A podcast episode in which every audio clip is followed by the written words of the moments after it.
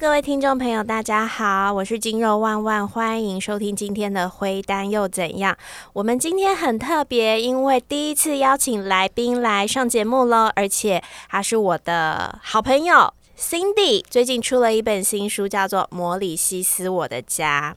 那在介绍他出来之前呢，我要先坦诚一下，在认识他之前，我完全没有听过摩里西斯，所以他看起来就是一个。华语很好的女生，然后我也从来没有想过她是摩里西斯人，所以当她告诉我说：“哎，我是摩里西斯人”的时候，我还说什么？那什么？来，我们欢迎 Cindy。嗨，大家好，我是 Cindy。今天真的很荣幸可以当的特别来宾，尤其是你说第一位是第一位来宾嘛，真的对，因为这个节目也还没满十集。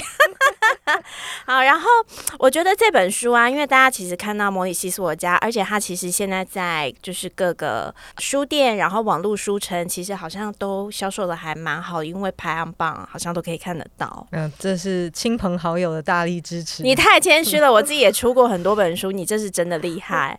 好，就是除了我觉得，就是除了这本书里面呢，会介绍很多关于摩里西斯到底是什么样一个美丽的地方啊，我觉得它看起来真的很像天。天堂，但是其实今天我们访问 Cindy 最主要就是因为大家知道我们是一个女性心灵成长的节目，然后这本书其实我那个时候才翻开第一页前言的时候我就哭了，大家知道为什么吗？因为其实这本书它算是一个。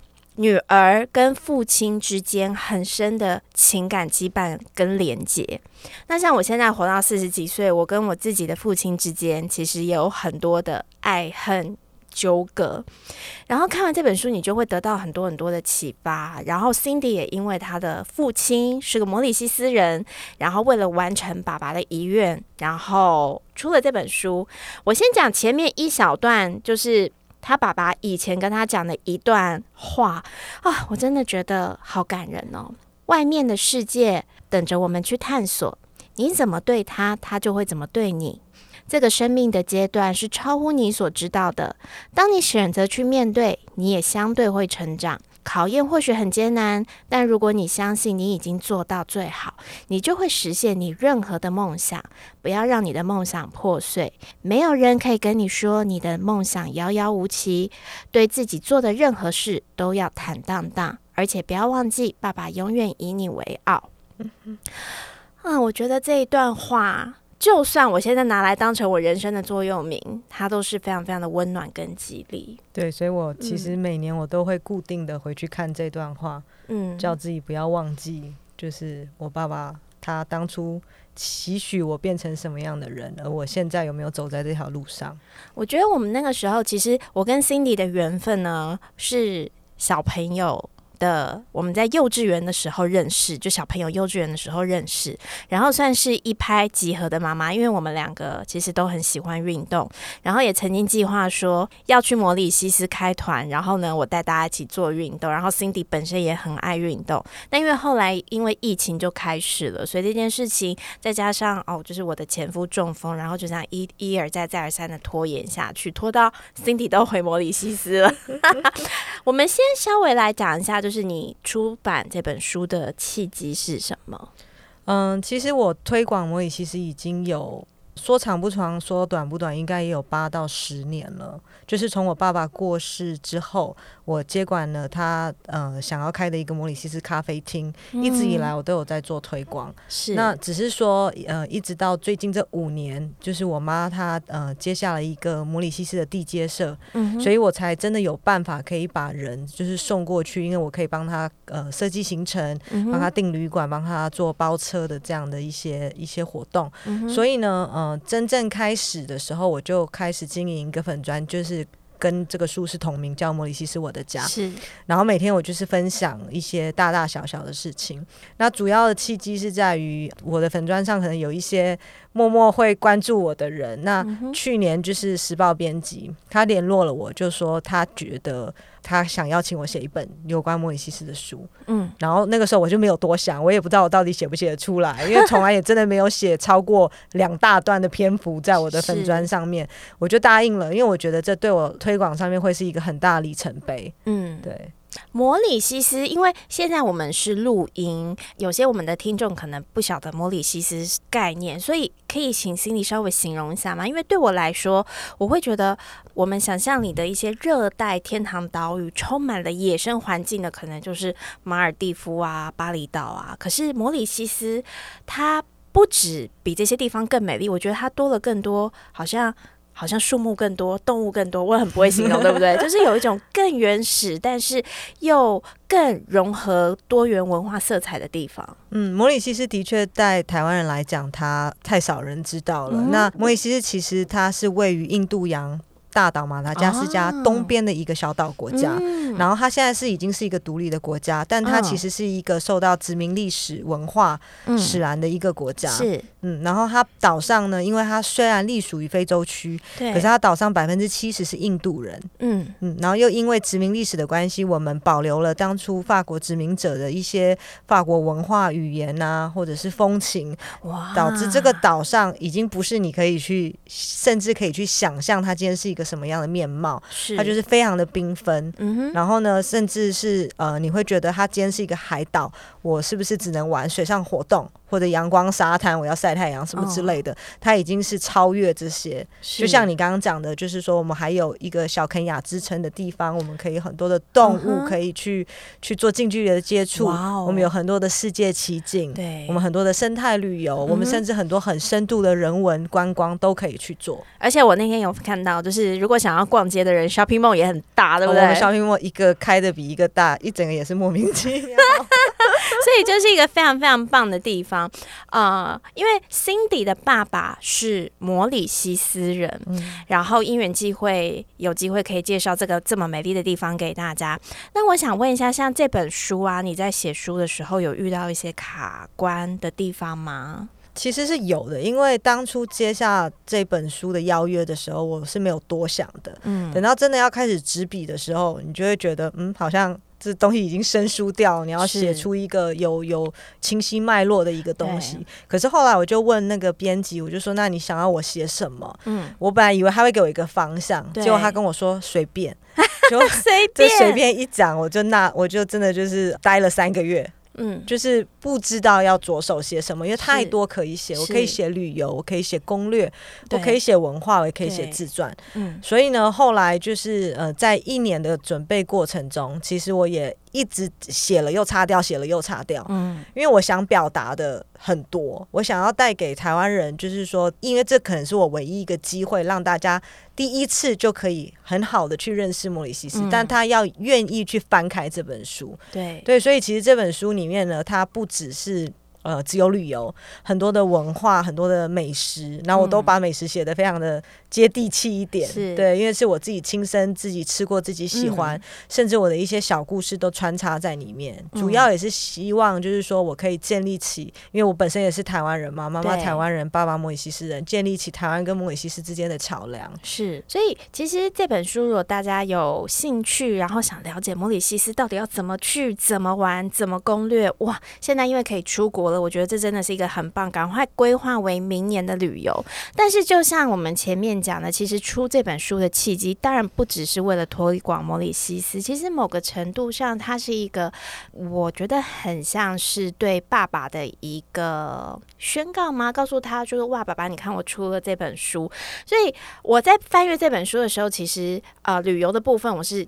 跳得很快，因为我想说，我等着 Cindy 带我去玩就好了。然后，但我对前这本书的最后面其实非常非常的有感觉，因为其实最后面就是 Cindy 她当初哎在台湾生活，然后突然被。带回摩里西斯生活，产生了一个很大的隔阂，也因此呢，跟爸爸产生了一个很大的鸿沟相处。然后到后来怎么样去破冰，然后但是爸爸又比较早离开人世这一段，我觉得真的非常非常的感人。我觉得我会有很大的感触，是因为像以我自己的状况来讲。我跟我爸爸之间的爱恨纠葛其实非常非常的深，可能之前如果有听节目的朋友就会知道，说我跟我爸爸现在的关系，我不晓得，就是因为我爸爸还在世，然后算是很健康的在世，但是因为我们之间有一些沟通上的问题，所以现在算是有点处在就是各自安好的状态。我有的时候会想说。如果万一他有一天发生什么事情呢，我会不会后悔我没有好好的去对待他？可是有的时候，爸爸对我又会有更多的严厉的教导。就像我说，最近呢，可能比如说我交男朋友，然后爸爸还会很生气，说你怎么这么叛逆，到了四十几岁还在那边乱交之类的，你就会觉得心里的那个压力 和心理可承受的范围。好像不是现在能够负荷太多，因为我还要有很多的精力去照顾我的家人，所以我就选择跟他保持一点距离。可是那时候看完《Cindy》这本书，我真的深夜 就这样两行清泪流下来，流了很多行，因为我就会在想，说我到底会不会后悔，我没有趁着我爸爸在的时候，然后好好的去对待他，因为我其实真的很爱他，而且我对他的爱是。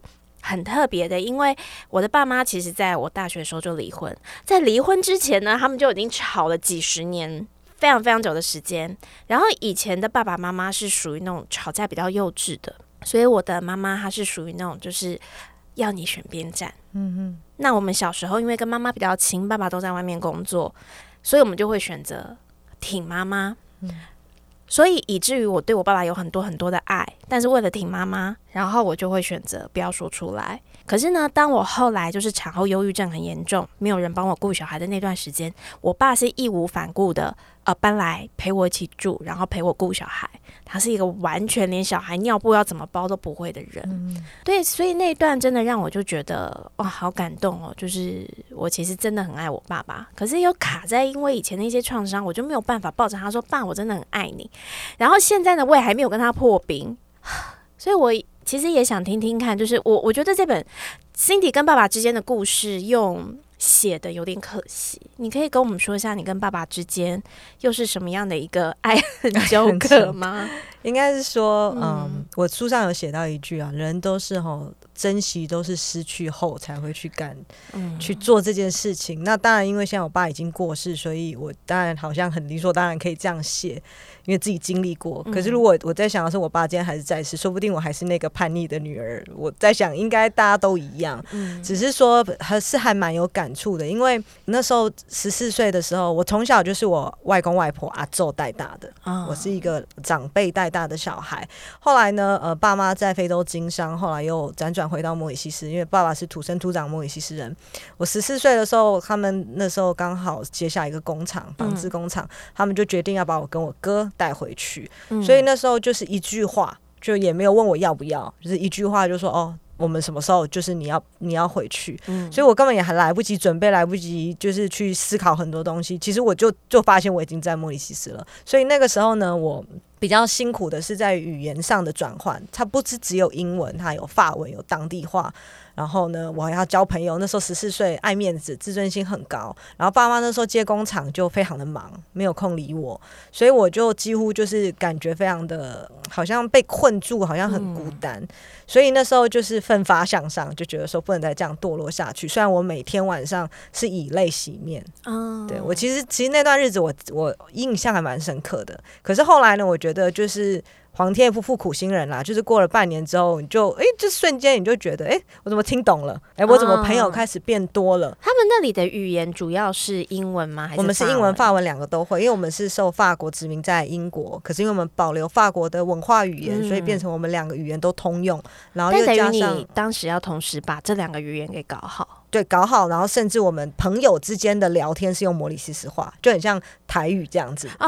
就你要很亲切，你要很切入人家的那种朋友圈，你就是要讲当地话哇。所以我第一个学的最快就是当地话。你们那边在摩里西斯讲话的时候会很像，你知道马来西亚，他们有的时候就是马来话掺英文掺中文，会会 三声道这样自己转换频道。所以我一开始是听不懂的，嗯，对，然后后来。半年之后，我觉得就一切就有好转。可是那时候反而是爸爸这一方面，因为他小时候没有把我带大，对。然后我过去的时候我已经十四岁，可是他那时候就。也不知或许是想要弥补，就是我们之前就是失去的一些时间。可是因为他忙，所以他对我的管教是非常非常严格的，就是严格到就是说我可能也没有办法跟同学出去玩。就算今天同学有派对，我们那边很常办那种生日派对啊，可是他就会跟我讲说，哦，什么九点前一定要回家。可是可能那路程一个小时，party 七点才开始，那那就干脆不用，那就不用去了。对，所以就是 就是我就会觉得说啊，怎么很憋，就是把他都不让我怎么样，然后也不准交男朋友，讲的非常严厉。嗯，一有人喜欢我，我就觉得那个人就完蛋了，你知道吗？所以我就我就很害怕拿开山刀不知道去干什么。反正那时候就觉得。很讨厌我爸的这种这种管教方式，很想要很想要远离远离他远离摩里西斯，然后就有一阵子我可能还想要离家出走。嗯，当然这大家不要学，可是就是说就是不会，我也有过，也有过。可是我的点是我根本没有办法，因为我的家旁边都是甘蔗田。啊，对耶！要去哪里？对，不像我以前离家出走，我还可以搭巴士就走了。没没没，我半夜就去那个漫画便利屋之类的待一个晚上，然后爸爸妈妈以为我离家出走，但其实就在附近。我是没有办法，对你那里没有，所以就那时候就只能用想的啦。然后不过我心里就立下一个志愿，就是说我等我念大学，我一定要去离摩尔西是最远最远的国家，让他没有办法这么长飞过来。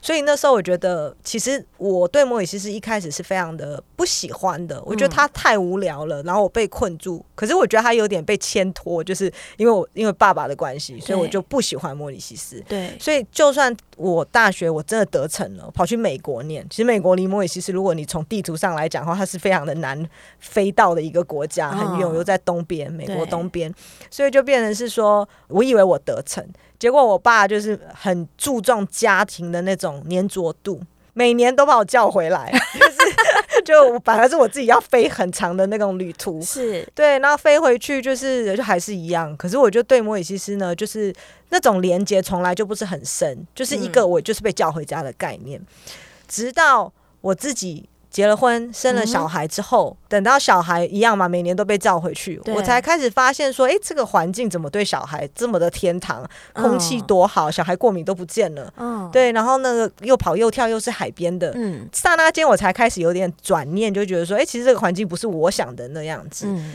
结果当我开始觉得，呃，正想要开始，就是慢慢的去享受摩里西斯这样的一个生活，因为我两边都有家。我爸爸就突然癌症，嗯，那突然癌症又莫名其妙，就是说他还接了这个咖啡厅，反正我就是好像措手不及的就接下了很多的东西，那我也没有办法去搞清楚说。我现在对莫里斯到底是一个什么样的感觉？嗯，是后来真的我妈接了地接社，因为这个地接社的关系，我必须要考察，嗯，所以我考察了东南西北所有的景点啦、活动厂商啦，或者是跟当地人做很多深度的一个沟通连接，是。是真的这样跑出我对莫里西斯的爱是本来就存在。只是说我一直在逃避，是，所以你可能有看出，虽然我的故事是放在最后面，可是其实我我我是这有点像是一个自我疗愈的一个。自我追寻的一个一个一个旅程，一个旅程。对我觉得这整段故事其实会让我们很有感触，因为其中有一个部分，我觉得我们对我们的上一代，不管是他对我们的教养方式，然后过度的严厉、过度的放纵，或者是因为每个人都有自己的故事，但很多时候，我觉得是当我们成为妈妈之后，你才会了解哦，原来当初爸爸妈妈这样对我，可能是因为他们也在学习。你会开始突然。懂了很多事情，然后这件事情是你在成为妈妈以前真的是完全没有办法了解的，也不想要了解吧？我觉得那时候会不想了解，会觉得不关我们的事情，对对。但是有一天，当你突然秒懂这件事情的时候，其实我觉得他会有很多的挣扎，因为你自己可能在儿时的时候，父母过度的管教，或者是过度的呃忽略。等等，他会有一些创伤，可是你又发现原来父母这么难当，所以在这个当中，你觉得你有你有尝试跟爸爸或是妈妈去沟通过这件事情，或者是及时告诉他你对他们的爱吗？嗯，我爸爸比较难沟通在这一块，爸爸有点像，我就讲说他是秦始皇，就是我说我说了算啦。那 妈妈就比较不太会在旁边。帮腔什么的，反正就是就是我跟爸爸之间自己的的状况，我们自己去解决。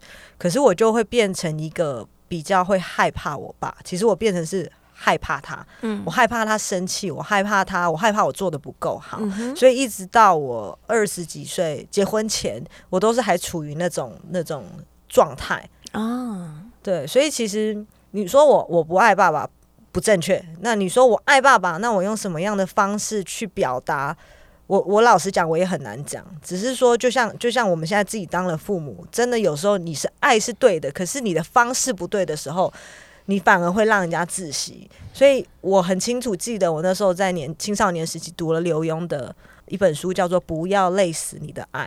不要累死，不要累死你的爱。我觉得这句话就完整的呈现了，就是我爸对我的状况。他很爱我，可是他做的很多的东西，很多的东西是他让我很累。可是他以前是那种可以，就是他，比如说你的爸爸是这么秦始王跟严厉的人，他有可能抱着你啊，或者是什么，就是他会亲口说我爱你嘛。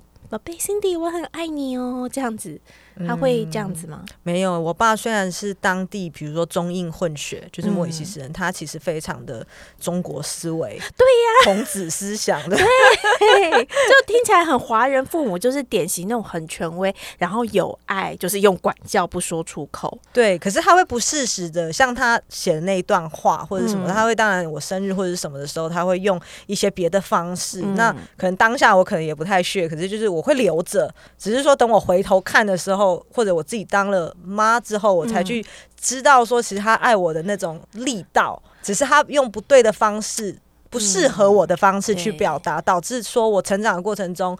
可能我把这个不喜欢，把它转移到摩里西斯身上。嗯，我真的一阵子我很讨厌回摩里西斯，就算他今天我今天把他讲的是什么天堂岛屿，那是因为我后来才真正发现说，原来爸爸妈妈让我在这么好的土地上成长，尤其透过小朋友，这个可是我一直都是瞎了眼，啊，都没有看到他。所以现在我跟莫里斯是有很深的连接，我找回我的归属感。算是有把对爸爸的爱，或是可能没有真的这样表达出来的爱，表达在现在对摩里西斯的爱上面。对，因为毕竟它是让我长大的地方。因为青少年时期，我觉得是一个人生转换。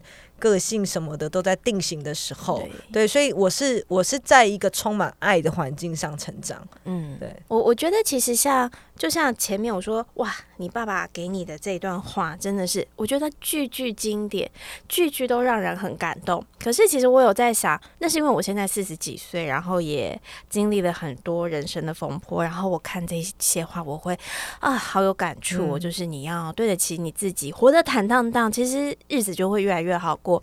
可是我相信这句这些话，对二十几岁甚至三十几岁的时候，你看了可能就想说，等下文绉绉的，然后你在卖弄什么？你的文笔其实会没有办法进去。我一直会有一个很深的感觉，就是像我小时候，可能我觉得我爸爸他很疼我，但是他没有用一个很适当的方式去表达，或者是因为他会觉得他过度表达，可能我妈会不开心，所以我没有啊。被对待过，就是那种爸爸很疼爱女儿的一个反应。我是到长大了才知道，哦，他有透过一些其他的方式来表达爱我。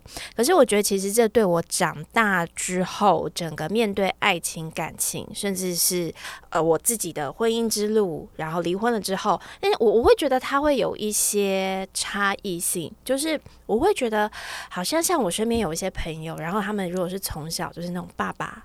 就是很疼爱他，啊，我很爱你啊，然后什么结婚，爸爸还会牵着他的手，然后痛哭，女儿要交出去这样，我有时候会好羡慕哦，因为我会觉得，我有时候会思考，我有的时候会不会有某一些方面的感情缺憾，或者是我现在其实遇到爱，我会很逃避，我会害怕受伤，然后不知道怎么表达。我觉得其实他会跟小时候我很爱我爸。没有办法表达，或者是爸爸很爱我，但又没有用一个适当的方式去去拥抱我。我觉得这件事情其实是有差异性的。那你觉得对你来说会造成你你的对爱情的一些？嗯，我觉得肯定的。我觉得一个人他的成长背景，尤其是他的原生家庭，已经是非常潜移默化的，就是产生在你现在的的生活状态中。嗯，尤其是嗯我。有了小孩之后，比如说当初爸爸怎么对我，我当然也会跟自己讲说，我绝对不要这样对我小孩。啊，我也是。结果就讲归讲，对小孩生出来全部走样。就是现在我发现我小孩十岁嘛，也跟也跟那个对跟我儿子一样，对，就变成是说我慢慢的也意识到说我怎么不像我爸爸的一个走向。你是说你现在对他会很严厉吗？我觉得武则天 的吧？真的假的？你现在对他会武则天？没有了，就是我的方式就会比较想要用那种军事管理的方式，因为我是这样长大的。对。可是我也跟自己讲说，这东西就是我当初是是被我我不喜欢这样子，所以我也每次在。嘴巴即将要讲出什么的时候，我会去跟自己讲说三思一下，这句话有必要这样讲吗？我们可以换个方式讲，或者是我的儿子到底今天是适合什么样的方式，他才会听？嗯，就是会停一下。听看听，你知道吗？如果不这么做，很容易我们就是爸爸的影子就一直都在我的身上啊。我觉得会，因为其实像我觉得我们以前呢，会在这么多众多妈妈里面一拍即合，就是因为我们两个都是个性很刚的女生，非常刚。现在我知道为什么我们都很刚了，因为原来是跟爸爸爱我们的方式很特别有关系。对，那我后来其实我们就带回摩里西斯上面，因为其实后来 Cindy 就带着他的小朋友回去念书，然后我。不得不说，像之前你讲到就是摩里西斯的一些教育环境的时候，我会认真觉得，因为其实我们听众有一些还是呃有小朋友，我会觉得哇，他是一个。我觉得如果有机会的话，我也好想把我儿子丢过去念书。他有一些相关的，就是小朋友的一些学习的资讯或就学资讯，可以提供给大家参考吗？嗯，摩里西是因为它多重殖民的关系，所以我们的学校除了我们本身公立以外，我们也有分法系的，或者是走比较英式的的一个学程。哦，对，那那边就是比较走欧式的一一个学习环境，所以变成是在相对来讲高中前都相对轻松。嗯。就我小孩，他小学是两点就放学。哦哇，好开心哦！好开心，可是爸妈要接，就是我觉得这是互相的啦。只是就是说，也比较没有什么太多的功课压力。然后讲到那个书包才好笑，就是我们要去买学校的用品嘛。对。然后它就有两个不同的包包，然后一个就是比较 A 四的尺寸，然后一个袋子，然后另外一个就是很大的一个一个像水桶那样子。那个时候我就觉得水桶的那个叫书包，A 四那个是可能课后包放便当，没有。它就是有一个是便当袋，就我后来才发现不是，是那个像水桶的，是便当袋。然后 A 四薄薄的那个是书包，这也太 对我整个就傻眼。我说这跟我的认知好像不太一样。他就是他根本装不了多少，可能可能一本书他就塞满了。那反而便当是这么大一袋，是要带很多零食。就是我知道他们有小下课、大下课都可以带零食去吃。小下课、大下课什么意思？就早上可能就有半小时的那种吃零食时间，然后中午又吃一个小时，然后两点就放学。我就会说，那你到底在学校？学了什么？可是我儿子去试上两天，他就跟我讲说，第二天他就说：“妈妈，我好爱上学。”其实这句话我在台湾没有听到过。是，我觉得这件事情其实是很棒的，因为像我自己现在对小朋友的教育，我有时候都会觉得台湾的教育环境当然没有不好，可是呢，像我。曾经在小朋友是念私立学校，然后后来因为他可能自己个人有一些不是那么适应的问题，他现在就转到公立学校。转到公立学校之后就开心非常非常多，但是我都还是会觉得，好像台湾的教育环境很容易让小朋友变成。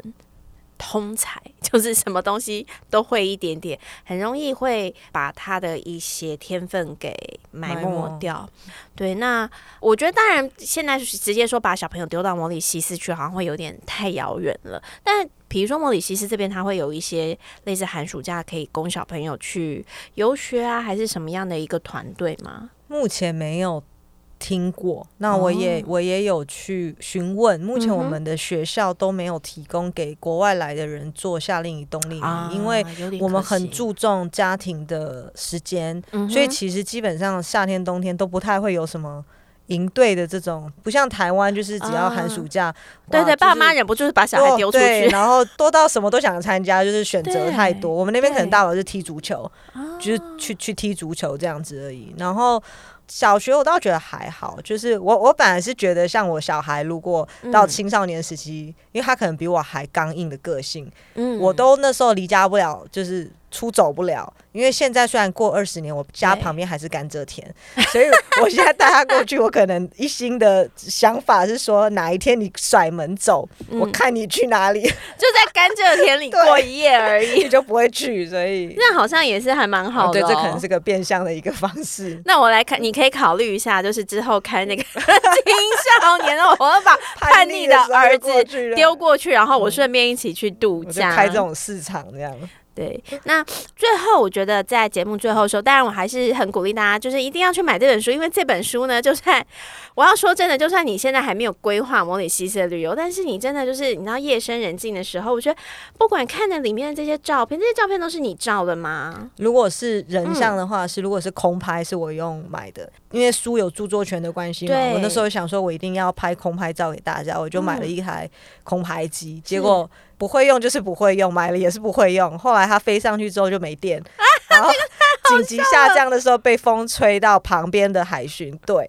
然后我就被抓去警局，天哪，你就 这这有够好笑，这一段这一段很精彩，很精彩的。为了出书被抓去警局，就人生第一次进警局啊，然后那那时候也是被搞到，人家就觉得我是要偷窃什么机密，反正后来啦，就是不管我怎么做，反正两个小时后我就被释放出来了。可是我就就开始有阴霾，我就不敢再飞空拍机了，所以里面的照片是后来我去买版权的。没有关系，因为我相信很多人他们也都就是没有看过《魔力西斯》。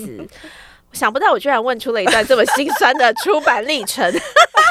哎，想起来很丢脸的。不会，我觉得真的很辛苦，因为我觉得像我们在人生里面很多事情都是在做第一次的尝试，就是不管你的出版，然后在摩里西斯的一个推广，我觉得都是一场很棒的人生冒险。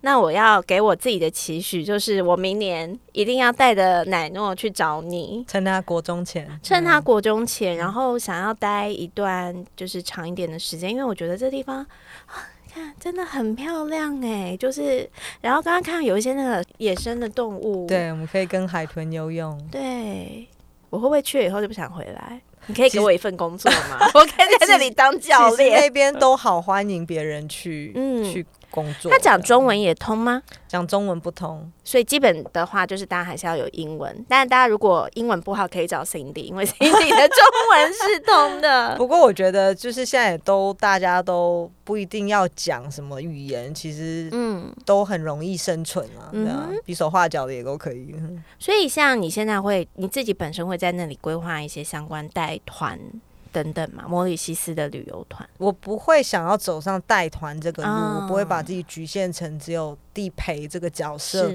我还是想要推广，因为真的还是太多人不知道摩里西斯，对对，所以现在就是既然有这个机缘出了一本书，因为我一、嗯一辈子老实讲，我也没有想过会有这本书的存在。所以它是一个很好的工具书，对。虽然我没有写到攻略，因为我觉得它还没有到那个成熟的时机，对，可是它足够让你去认识莫里西斯，然后进而从这本书开始向往它，然后可能哪一天时机对了，你去了摩里西斯，你可能就会跟我一样不由自主的爱上摩里西斯。我们现在如果一般去摩里西斯的话，是可以租车自驾？通常建议包车玩，对，因为其实除非你真的时间很多，很很享受自驾的乐趣，嗯一般来讲我不会建议自驾。那我最后可能再问一个问题，就是因为大家对摩里西斯会比较陌生，那比如说像包车旅游来讲，就是我们在摩里西斯旅游有没有一些，比如说特殊的禁忌我们要去避免的？因为像比如说有些地方，印度国家他们会不会有一些诶、宗教的信仰？就是我们有没有一些要特别避讳的动作，或者是说他当地的治安，可以跟大家分享一下。我们当地治安算是很好，啊我应该要说很好，因为比起其他国家来讲，我们是不用担心我们呃什么东西被偷、什么东西被抢。不过当然，这个就是呃见仁见智，你当然不要穿着铺路，或者是钱财外露，嗯或者是甚至刻意去走在那种比较。惹人就是那种心痒痒的那种那种地方，所以我觉得治安来讲 OK。那至于禁忌的话，因为我们是殖民历史史兰，所以我们其实是多个不同种族生活在一起，所以其实我们当地人是非常可以接受多元的文化，非常开放的态度。嗯，对，所以其实我觉得目前没有碰到什么禁忌。纵使说我们在食物上面，嗯，可能我们当地印度人的宗教关系不吃牛，对，会教人不吃猪，对。可是就是全岛的人就很热爱吃鸡，就是。可是如果你今天是住旅馆啦，就也不用担心，就什么都有，就什么都对，不会是因为说哦，我们是一个什么印度人居多的国家，你就吃不到牛肉，没有没有，我们都是非常非常的，也不是讲公平，不过就是说。大家都很可以包容，就是其他种族的这种这种东西，你只要不吃就好，就没有差。哇，这样听起来真的，我觉得这样听起来，摩里西斯就是一个很值得去的地方啊！治安又没问题，然后你又多元文化种族，然后有吃的、有玩的、有逛的，可以看动物，然后可以上山，可以下海，然后包车老少咸宜，赞呢！空气又是全世界排名前四名，好。那最后问一个现实一点的问题，就是麦克麦克大概要准备多少的预算？如果我们走一个就是比较不是奢华的。舒服的就好。一般来讲，呃，台湾人台湾这边去的话，你要先克服机票的钱。那因为疫情过后，现在从亚洲飞只能飞马来西亚，嗯，所以你比如说这边飞马来西亚，呃，四个半小时多，对，然后转机那边的话在六个小时，可是光机票钱现在都落在四万起跳。你说总头头总头头来回，所以就要先克服这个，因为很多人会觉得我四万多一个人，我都可以去其他亚洲国家。包全部，你去别的地方看不到又爆又惊，可是我讲的是包全部，就是旅馆什么行程都含了。那这个就是机票钱。那如果说到了那边，你要用什么预算去玩？我觉得这个就非常的弹性，因为我们三星、四星、五星的旅馆都有。今天看你想怎么玩，你想要做一个混搭，或者是我要全程五星舒服的，然后就或者是你要包车，你你如果一个人包车跟四个人包车价钱有差，嗯，所以一般来讲，我会说六个晚上。在 OK 的状况下是十万有找哦，对，是做得到。那当然也要看你去的时机点哦。我们是有分淡旺季的，是对。那旺季就是我们十二月到三月的时候，是房价会差到五倍。哦，差很多。对，所以真的不要这个时候去，我会觉得会比较呃可惜啦，钱应该可以花在别的地方。是对。那如果你在差不多五月到十月中间去的话，房价相对在低点，哦，对你就可以省省蛮多的钱，就可以把它拿去花在活动上面。台湾的暑假，然后可以带着小朋友一起。对，然后我们那边天气就不用担心，我们那边天气就算我们的我们是有分夏天冬天，可是我们的冬天是二十四度。也太舒服了吧，就非常的舒服，所以不没有什么季节上的那个疑虑。唯一天灾是台风，那也是落在十二月到三月，就刚好我讲的房价最高的时候，那就嘟嘟啊后不用去。哦，那很棒哎，那你可以把冬天衣服都留在台湾。其实根本没带，我都是在那边，我都穿拖鞋、牛仔裤跟 T 恤。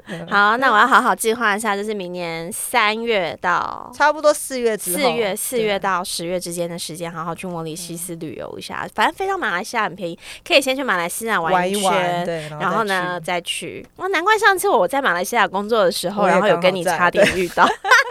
原来是因为转机。